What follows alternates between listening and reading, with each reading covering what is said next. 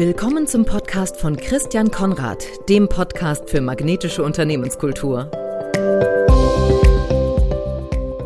Herzlich willkommen zu einer weiteren Folge des Podcasts für magnetische Unternehmenskultur. Mein Name ist Christian Konrad und ich habe heute zu Gast Dr. Oliver Ratajczak.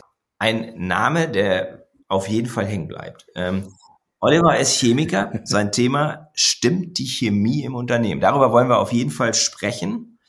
Als Redner, Coach, Trainer und Berater unterstützt er seine Kunden in ganz verschiedenen Branchen, ganz vielfältig seit Jahren dabei, kundenorientierter zu arbeiten und dabei eine effektive und erfüllende Zusammenarbeit sicherzustellen. Es geht also auch bei ihm, genau wie bei mir, und das hat mich eben neugierig gemacht, um Unternehmenskultur. Herzlich willkommen, Oliver. Hallo Christian, danke, dass ich da sein darf. Sehr gerne. Ähm, gehen wir gleich in medias res. Welches Ereignis in deinem Leben hat dazu geführt, dass du das tust, was du heute tust und dass du nur bildlich etwas mit deiner Ausbildung als promovierter Chemiker zu tun hast? Nicht meine Kundenorientierung, Chemiker, kommt man nicht sofort drauf. nicht sofort, nee, war auch ein bisschen indirekter Weg, äh, äh, von außen betrachtet für mich eigentlich total roter Faden, aber ja, das war eigentlich mein Mentor, ähm, der total begeistert war, äh, gearbeitet hat in einem Unternehmen, sich am Wochenende schon darauf gefreut hat, dass er montags morgens hin konnte. Und irgendwann gab es eine Umstrukturierung in diesem Unternehmen und ab da war es äh, vorbei. Kam nach Hause, äh, erzählte man mir, war total gestresst, am Wochenende keinerlei Begeisterung, dass bald Montag ist. Und ich habe mich damals gefragt, wie kann das sein? Jemand, der hochmotiviert ist und definitiv mal die Extrameile in Anführungsstrichen geht fürs Unternehmen. wie kriegt ein Unternehmen das hin, den so schlagartig auszubrennen innerhalb kürzester Zeit. Das, das, ist auch krass, ne? Ja, total. Also, das hat mich damals total geschockt, weil ich dachte, warum machen die das? Und wenn die das nicht absichtlich machen, wie kann das passieren? Und das war halt der Grund, wo ich gedacht habe, ich studiere nebenbei noch ein bisschen Arbeitswissenschaften und BWL, habe dann nicht abgeschlossen, aber äh, habe mir halt so ein bisschen die Theorie drauf geschafft. Und ähm, ja, dann passierte noch so ein Erlebnis. Ähm, klassischerweise als Chemiker geht man halt äh, mit nach der Promotion zu den großen chemischen Großkonzernen, Chemie, Bayer, äh, BASF, Höchst etc. Und mhm. mein Arbeitskollege damals äh, am Lehrstuhl, Sigurd, weiß ich noch, der sagte, Oliver, schau mal hier, was im Arbeitsvertrag steht. Äh, das glaubst du nicht. Und ich habe es durchgelesen, da stand, äh, weil sie grün, nee, weil sie promoviert sind, stehen ihnen Grünpflanzen im Büro zu. Und das war der Moment, wo ich gesagt habe, Moment, also irgendwie läuft da, glaube ich, in vielen Unternehmen was schief. Das kann doch nicht deren Ernst sein, dass man gleich so sagt, schön, dass du zu uns kommst, pass mal auf, das sind die Spielregeln. Äh, ein anderer Vertrag von einem anderen Kollegen, da stand auch drin, dass man den Handlauf zu bedienen hat, wenn man die Treppe runtergeht. Und das, da war dann, da habe ich gedacht, okay, was kann ich? Ich konnte ziemlich viel IT, ich konnte viel Projektmanagement ähm, und ich wollte halt lernen. Ich wollte weiter lernen. Also habe ich gedacht, gehe ich halt in ein IT-Beratungshaus das war 2000, hab, äh, ich wollte nicht in amerikanisches gehen, habe mir deswegen ein anderes ausgesucht und das war finnisch-schwedisch. Und äh, das war definitiv eine super Entscheidung, die dazu geführt hat, dass ich mich dann ein bisschen mit dem Kunden beschäftigt habe. Ja, sehr cool. Also dann hast du sozusagen, ich bin ich bin halber Schwede und deswegen ja habe ich auch natürlich eine Affinität zu Schweden und auch zur schwedischen Unternehmenskultur. Mhm. Was war in diesem finnisch-schwedischen ähm, Unternehmen anders als in diesen als in diesen deutschen Chemieunternehmen mit den Grünpflanzen. Äh, wir hatten auch Grünpflanzen, aber die konnten wir haben oder mussten aber nicht. Nee, also ich fand es halt toll. Ich erinnere mich an meinen ersten Arbeitstag wo ich direkt in ein Projekt geworfen wurde mit einer Musikwissenschaftlerin und einem BWLer zusammen. Und äh, ne, wer BWLer kennt und Naturwissenschaftler sind halt manchmal schon ein bisschen andere Welten. Und Musikwissenschaft dazwischen staunt man schon, was macht die jetzt hier? Äh, und es war sensationell. Das war wirklich toll zu sehen, wie Leute mit anderem Background an Lösungen rangehen oder Lösungen erarbeiten. Das war so bereichernd. Also ich äh, habe dermaßen gebrannt. Ich habe auch da angefangen, ein paar Wochen vor meiner Promotion. Und ich weiß noch genau, wie ich dann hinkam zur Promotionsprüfung, meinem Professor begegnet und er sagte, na, wie ist es denn jetzt so? Chemie nicht mehr, jetzt Unternehmensberatung, wie ist es denn? Und ich glaube, mir ist rausgerutscht. Es ist sensationell geil. Das hat ihn natürlich nicht unbedingt so äh, begeistert, aber egal. Ne? Er hat ja die Promotion trotzdem gegeben. Er hat sie mir ne? gegeben, ja, äh, gut. Er sagte mir nachher, ich habe eine 2 gekriegt, was äh, eigentlich ein ziemlicher Arschtritt ist. Aber ähm, er sagte nachher, hätten Sie nicht schon einen Job gehabt, hätten wir nochmal über die Note gesprochen, was meine Einstellung zur Notengebung generell noch ein bisschen in Frage stellt. Aber gut. Ja, gut, aber das war die, das war die Vergangenheit. Du sagst, und das hat, das hat sich bei mir eingeprägt, deswegen muss ich ja nochmal eingehen. Eigentlich ist das ganze Leben Chemie. Fand ich ziemlich cool. Was meinst du damit? Ja, wenn man mal so guckt, Chemie, ganz einfach, da geht's alles um Atome, die stehen im Periodensystem der Elemente, kennt jeder aus dem Chemieunterricht, den alle langweilig finden und ganz schlimme Chemielehre hatten, hatte ich auch teilweise. Ähm, diese Elemente. Ich hatte ganz toll. Also ich mochte Chemie. Halleluja, da bist du einer von den gefühlt wenigen. Ja. Sonst machen immer alle so, oh Gott, Chemiker ist ja schrecklich. Ich fand's auch super. Ähm, Jedenfalls, du nimmst die Elemente, packst sie zusammen, es entstehen Moleküle und aus den Molekülen baut man irgendwas zusammen. Also im Zweifelsfall Menschen, Bäume, Wälder, Tiere, also das Leben. Und das Verrückte ist, wenn man sich, also es gibt ein so ein Beispiel, wenn man sich Wasser anschaut, besteht nur aus Wasserstoff und Sauerstoff, macht man ein bisschen eine Flamme dran, gibt es eine Knallgasexplosion, zack, hat man Wasser. Ein ganz einfaches Molekül. Und wenn sich das so verhalten würde, wie man es von der Theorie her erwarten würde, würde Wasser bei minus 80 Grad sieden was erstens schwierig ist, um Kartoffeln zu kochen und zweitens schwierig ist für uns, dann würden wir in der Form nicht existieren, unser ganzes Leben würde nicht gehen. Und wenn man das mal näher untersucht, warum das so ist, liegt das daran, weil, jetzt pass auf, Wassermoleküle bipolare sind, die verhalten sich wie Magnete. Und die ziehen sich nämlich an. Also so ein Wassermolekül ist ein bisschen positiv an dem kleinen Wasserstoff und zieht einen praktischen Sauerstoff an. Und dadurch bildet sich so ein Zusammenhalt. Ganz, ganz, ganz winzige, schwer zu messende Kräfte, aber es sind extrem viele. Und die sorgen dafür, dass Wasser so ein stabiles Konstrukt ist, dass es nicht bei minus 80 Grad siedelt, sondern bei 100. Und dadurch ermöglicht, dass wir leben können. Das finde ich faszinierend.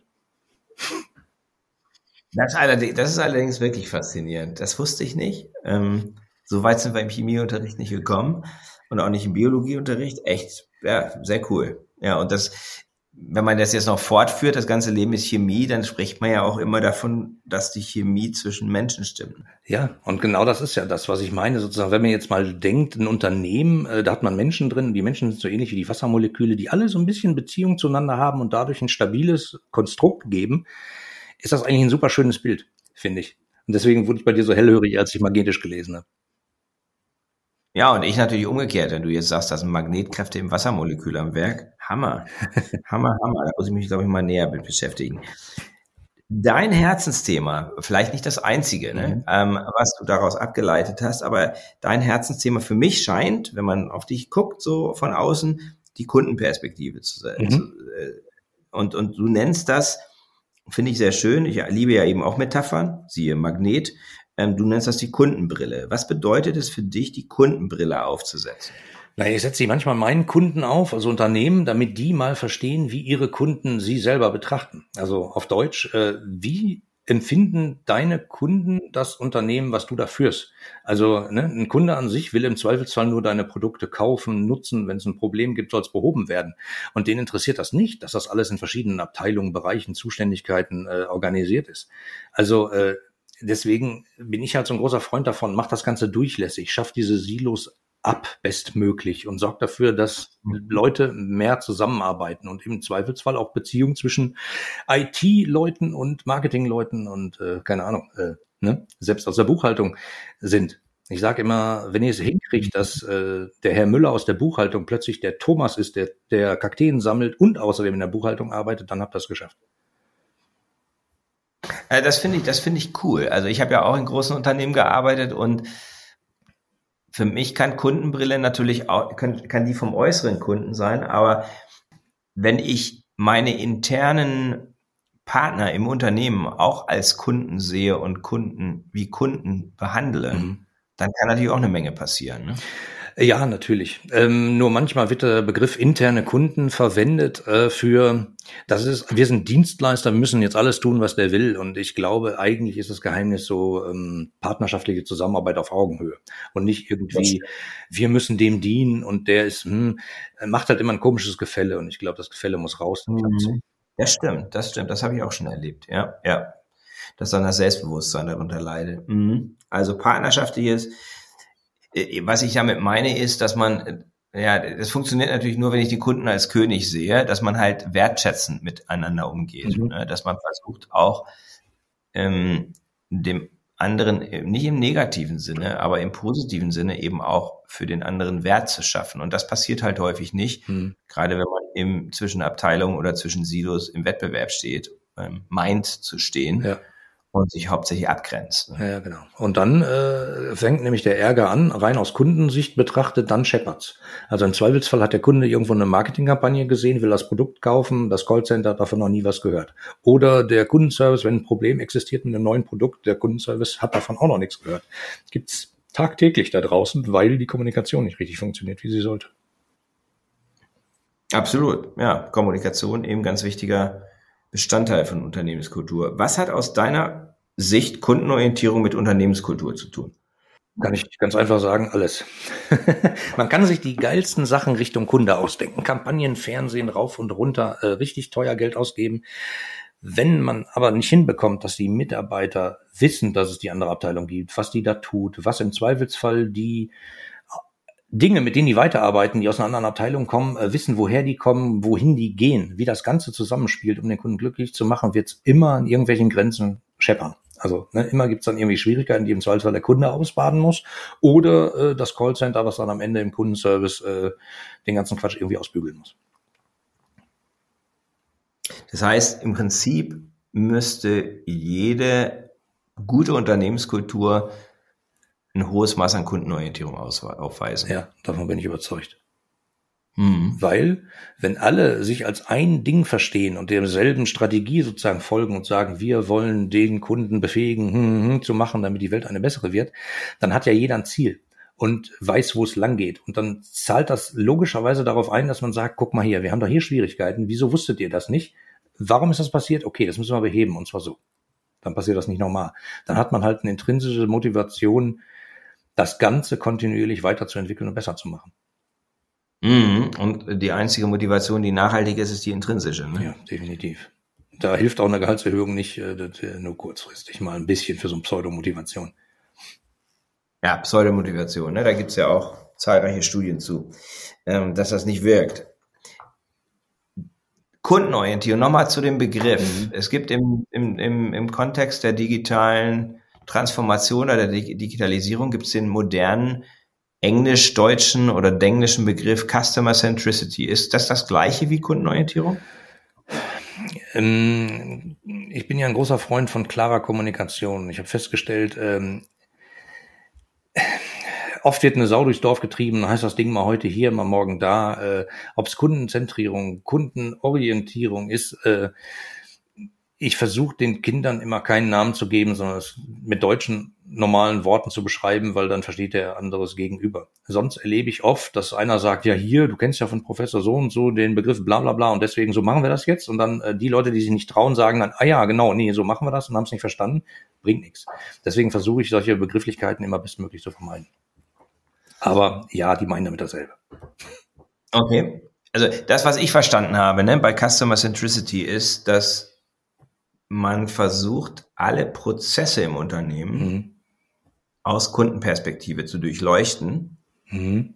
Äh, und zu schauen, wie kann ich sie so gestalten, dass das Kundenerlebnis möglichst optimal wird. Ja. Ähm, ich, ne, ich, nenne mal, ich nenne mal ein Beispiel. Kauf meiner Balkongarnitur letzten Mai. Mhm. Also ich habe so ganz riesiges Glück gehabt, dass ich, ich hatte eine Woche später bestellt, hatte ich keine Balkongarnitur bekommen weil das war ja nach der Pandemie und das war dann der Run auf den eigenen Balkon. Mhm. Ne? So, ich habe die bestellt bei einem bei einem Online-Möbelhändler. Mhm. Wahrscheinlich auch bekannt, aber mir vorher nicht bekannt gewesen. Wie der heißt, möchte ich auch hier keinen Namen nennen, muss man auch nicht, mhm. ähm, weil es war ein sehr negatives Erlebnis. Also ich habe meine Balkongarnitur irgendwann mal gekriegt, aber ich hatte, ich hing zweimal halbe Stunde in der Warteschleife. Mhm. Ich hatte keinen Rückverfolgungscode. Ich wusste mehrere Wochen, zwei Wochen, drei Wochen nicht, wo meine Bestellung jetzt war, ob sie jemals ankommen würde. Und auch das Nachfragen hat dazu geführt, hat nicht dazu geführt, dass das aufgeklärt wurde. Also auch die Leute, die ich dann nach einer halben Stunde Warteschleife am Rohr hatte, haben nicht gewusst, wo meine Bestellung war. Äh, das passiert nicht nur bei Möbeln, das passiert auch bei Gütern, die richtig teuer sind, wo ich denke, das kann nicht euer Ernst sein. Aber ja, aber ich sag dir jetzt mal das Gegenbeispiel ist, wenn du was bei Amazon bestellst, dann nenne ich jetzt mal den Namen, weil es ist ein kontroverses Unternehmen. Mhm. Aber wenn du dann ein Problem hast, dann hast du innerhalb von drei Minuten jemanden am Telefon, also nicht irgendwie Online-Chatbox oder sonst wie, sondern du hast jemanden am Telefon, der wirklich versucht, dein Problem zu lösen und in der Regel auch löst. Ja. Ich muss nicht zu sehr ins Detail gehen, ähm, aber das ist für mich Customer Centricity. Also meine Motivation, egal wie dieses Unternehmen sonst aufgestellt ist mit der Balkongarnitur, bei denen nochmal was zu bestellen, ist sehr gering, mhm. weil die ihre Prozesse zum Kunden hin, also ich habe dann noch einen Brief gekriegt, der hat mich wieder halb versöhnt, von, äh, der war persönlich geschrieben, aber insgesamt war das Ganze eben, was Customer Centricity angeht, ziemlicher Käse. Tja, no, ich meine, Amazon hat das ganze Ding auf der grünen Wiese genau um den Kunden herum gebaut, sozusagen. Und die Bedürfnisse sinnvoll, die analysieren ja dauernd, schärfen dauernd nach, optimieren die ganze Zeit. Und das passiert in manchen Unternehmen eben nicht. Die haben halt Prozesse und dafür gibt es eine Zuständigkeit, das ist die Abteilung, das ist der Vorstandsbereich und das ist der Abteilung. Mhm. Und gelegentlich sprechen die miteinander, dann gibt es eine Führungskräftetagung, meinetwegen auch in Schweden und so. Äh, und dann treffen die sich da und reden zwei Tage und dann wird alles gut. Nee, wird dann eben nicht. Man muss da jeden Tag dran arbeiten, dann wird das gut und nicht äh, mal so mhm. ein bisschen. Mhm. Also das ist eine Haltung, die sich auf alles, was wir tun, die den Kunden in den Vordergrund stellt. Ja, und genau das äh, stört mich an der Centricity, weil ich glaube eben, der Kunde ist nicht der König, den man anbeten muss und wo man auf Knien hinrutschen darf, sondern äh, partnerschaftlich Augenhöhe. Beide müssen Spaß dran haben. Und mhm, ähm, mhm. früher, als ich damit angefangen habe, vor über 20 Jahren, war es halt so, ne? der Kunde steht im Mittelpunkt, wir müssen alles für den Kunden tun. Und ich sage lange schon, nein, müssen wir nicht. Wir müssen beide Spaß dran haben. Es muss auch wirtschaftlich sein und es muss auch wirtschaftlich bleiben. Und beide müssen nachher sagen, tolles Geschäft, danke, ich freue mich aufs nächste Mal. Dann wird ein Schuh draus. Ja, und damit sind wir ja bei der magnetischen Unternehmenskultur, was mein Thema ist. Ne? Mhm. Magnet zieht ja an, schafft Verbindung. Ähm, wenn du das hörst, sozusagen äh, den Begriff magnetische Unternehmenskultur, mhm. Ähm, was fällt dir dazu als, oder was ist dir dazu, als du es erstmal gehört hast, was ist dir dazu als erstes eingefallen? Da habe ich halt äh, irgendwas, äh, denk mal beim Magnet immer, es zieht irgendwas an. Also habe ich zuerst natürlich gedacht, wahrscheinlich äh, geht es um äh, das richtige Personal anziehen oder die richtigen Mitarbeiter anziehen. Mhm. Ähm, auf der anderen Seite weiß ich, ein Magnet ist eben Bipol äh, sozusagen, der stößt auch ab, also vielleicht die falschen Mitarbeiter abstoßen. Und das ist, glaube ich, ein sehr cleveres Bild. Mhm. Was sowohl für Mitarbeiter als auch für Kunden funktioniert. Und so sind wir ja auch ins Gespräch gekommen. Genau, genau. Das ist eben auch meine Idee, oder ja, was heißt meine Idee dabei gewesen? Ja, doch die Idee war schon, ähm, die Metapher wirklich ganz auch, auch in ihrer Gänze. Ne? Es geht nicht nur um Anziehung, es geht auch um Abstoßung, es geht vielleicht auch um Sortieren, ähm, was eben so Magneten machen. Mhm. Hm. Hast du für mich ein gutes Beispiel aus deiner langjährigen Erfahrung, auch ähm, der Kenntnis von ganz verschiedenen Unternehmen, mhm. ein gutes Beispiel für magnetische Unternehmenskultur? Ja, an der Stelle ähm, muss ich leider die Juristenkarte ziehen. Äh, ich arbeite ziemlich viel mit äh, Verschwiegenheitserklärung und darf darüber nicht reden, weil das, was wir tun, sind halt Geschäftsvorteile, extreme Geschäftsvorteile, mhm. weil wenn der Wettbewerb das nicht macht, steht er halt einfach doof da im Gegensatz zu meinen Kunden. Und deswegen äh, kann ich da nicht drüber reden, geschweige denn Beispiele nennen. Ähm, okay. Tut mir leid. Ich meine, du hast in deinem Buch ja diverse äh, Leute interviewt, die ganz gute Beispiele gezeigt haben. Könnte ich den Hörern jetzt empfehlen, aber ich kann da leider nichts zu sagen. Okay, aber du kennst welche. Du kennst welche. Also es gibt, es gibt auch in deiner Praxis, äh, begegnest du magnetischen Unternehmenskultur. Ja, definitiv. Und auch welchen, bei denen das nicht aus Versehen nur passiert, sondern die das ganz bewusst steuern und zwar auf allen mhm. Ebenen so machen und sich um alle mhm. Stakeholder versuchen zu kümmern. Natürlich äh, mit manchen mehr, mit manchen weniger, aber äh, Kunden und Mitarbeiter in, äh, eben in Griff haben sozusagen und das gezielt designen, die Beziehung, sage ich mal. Ja, und das würde mich interessieren. Ne? Was, was, was, sind, was wären da typische Best Practices? Also was wären da typische Dinge, die Unternehmen, die du jetzt musst du ja gar nicht nennen, das mhm. ist voll, vollkommen egal, wie die heißen, ähm, was die tun, um das systematisch zu entwickeln? Also ich kann von einem großen Projekt erzählen, äh, ohne den Firmennamen zu nennen. Das war ein großer Konzern, ungefähr 10.000 Mitarbeiter, die Schwierigkeiten hatten, die Botschaften der Geschäftsführung immer runter bis sozusagen bis unten zum Mitarbeiter hinzukriegen. Weil ne, man hat gedacht, man hätte die Strategie eindeutig verkündet, ist aber nie passiert, weil die Leute es gar nicht verstanden haben oder es nicht richtig angekommen. Äh, man hat nicht alle Teile des Unternehmens erreicht. Und ähm, die hatten damals verschiedenste Intranet-Systeme sozusagen. Vier verschiedene und äh, haben versucht, ein neues einzuführen, weil sie gedacht haben, ein zentrales, das sorgt für bessere Kommunikation untereinander. Hat nicht funktioniert, haben sie ein paar Jahre versucht, haben mich dann geholt und ich habe gesagt, pass auf, wir machen einen anderen Ansatz. Wir bauen ein fünftes direkt daneben und machen das so attraktiv, dass die Leute freiwillig kommen. Äh, das haben wir auch tatsächlich geschafft. Das hat äh, innerhalb kürzester Zeit war das Ding live und äh, wir haben äh, sogar nach kurzer Zeit zwei von den alten Systemen abschalten können und hatten damit dann ein Medium, wo im Zweifelsfall auch die Strategien etc. verkündet werden können, aber wo eben auch Mitarbeiter, egal aus welcher Hierarchie, Stufe, äh, Kommentare schreiben können.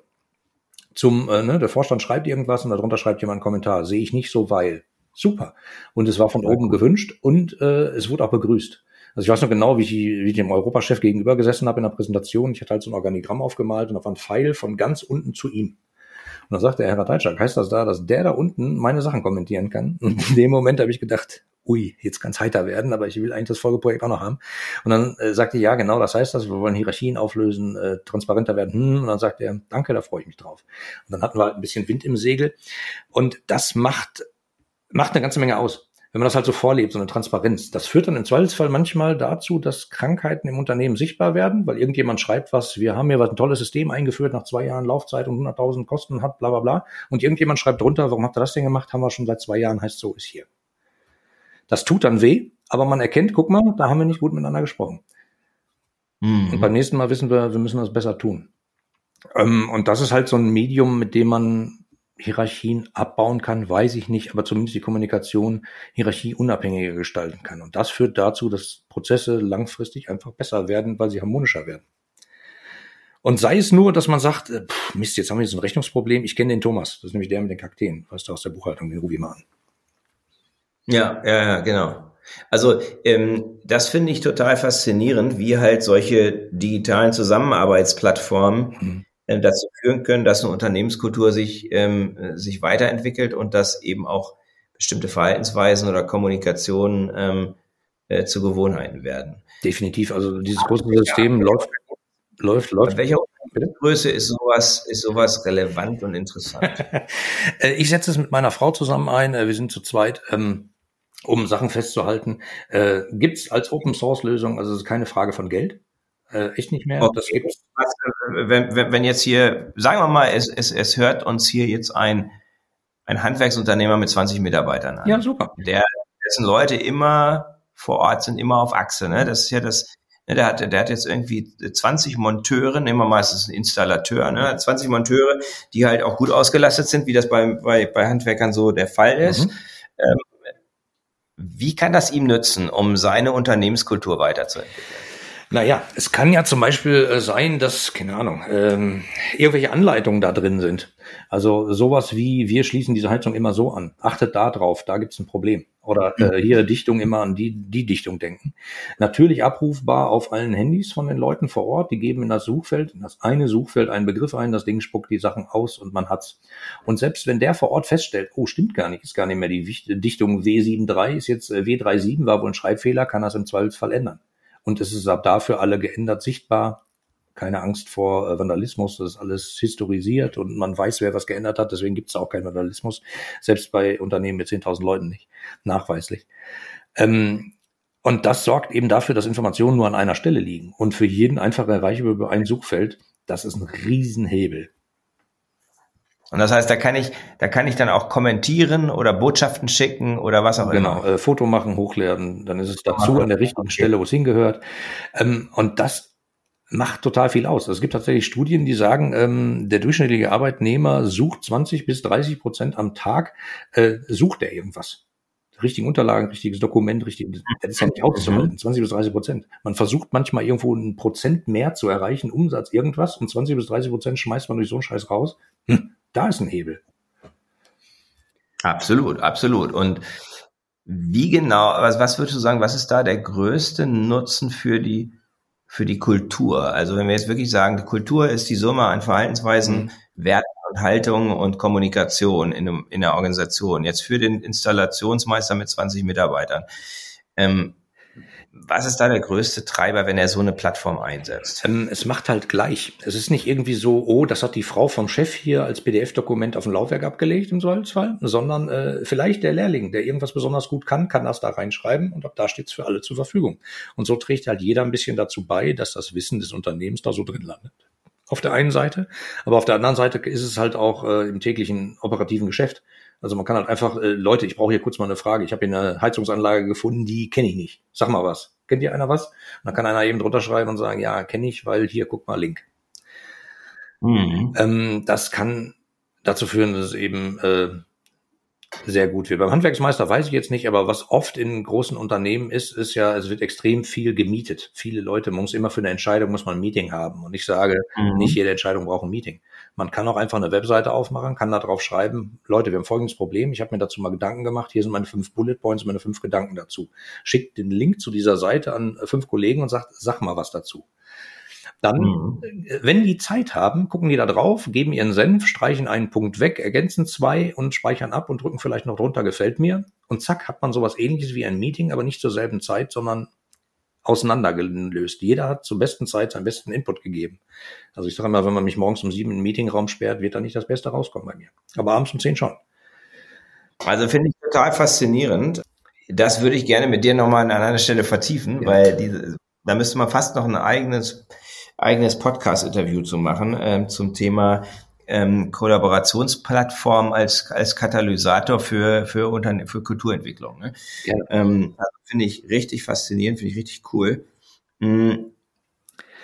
Also, wir sind jetzt so ein bisschen am Ende das ist, gekommen. Das ist übrigens kein Grund von Geld, äh, keine Frage von Geld. Ne? Das gibt es inzwischen so billig nee, das, umsonst. Das, also. Also das heißt, das, das heißt, ähm, auch wenn das jemand jetzt interessiert, dann könnte er sich melden bei dir oder so und Klar. könnte einen Tipp geben. Ja, sicher. Oder wir können es sogar in die Show Notes packen. Ne? Ja, gerne. Wie heißt die Open Source Lösung? Ähm, da gibt's verschiedene. Ähm, ich beschäftige mich immer wieder dabei, aber auf meiner Plattform blickwinkel-kunde.de, da gibt's diverse Videos. Immer wenn ich ein Webinar dazu mache, packe ich es da hoch, kann man sich da anschauen. Okay, cool. Ja. Sehr gut, sehr gut, sehr gut. Oliver, was macht dich aus der Sicht deiner Kunden magnetisch? ähm, ja, anziehend, glaube ich, weil ich so bin, wie ich bin, äh, abstoßend für andere, weil ich so bin, wie ich bin. und ich mhm. versuche keine Maske aufzusetzen, sondern ich bin einfach so und ich rede, wie mir der Schnabel gewachsen ist und ja, man erkennt, dass ich aus dem Ruhrgebiet komme, damit kann ich aber leben. Ähm, ich glaube, das ist es. Ich bin, glaube ich, von Hause aus einfach ein offener Mensch und ich versuche immer, die Welt irgendwie einen besseren, besseren Ort zu machen. Wenn ich irgendwo sehe, dass irgendeiner ein Problem hat und mir fällt jemand ein, wo ich denke, der kann dem helfen, dann sage ich, hier, ihr Lieben, lernt euch mal kennen, liebe Grüße. Und ich sage nicht, äh, ich vermittel dir ein, wenn ich da Provision kriege, sondern ich mache es einfach, weil ich denke, dann mhm. ist einem geholfen, vielleicht auch im zweiten. So.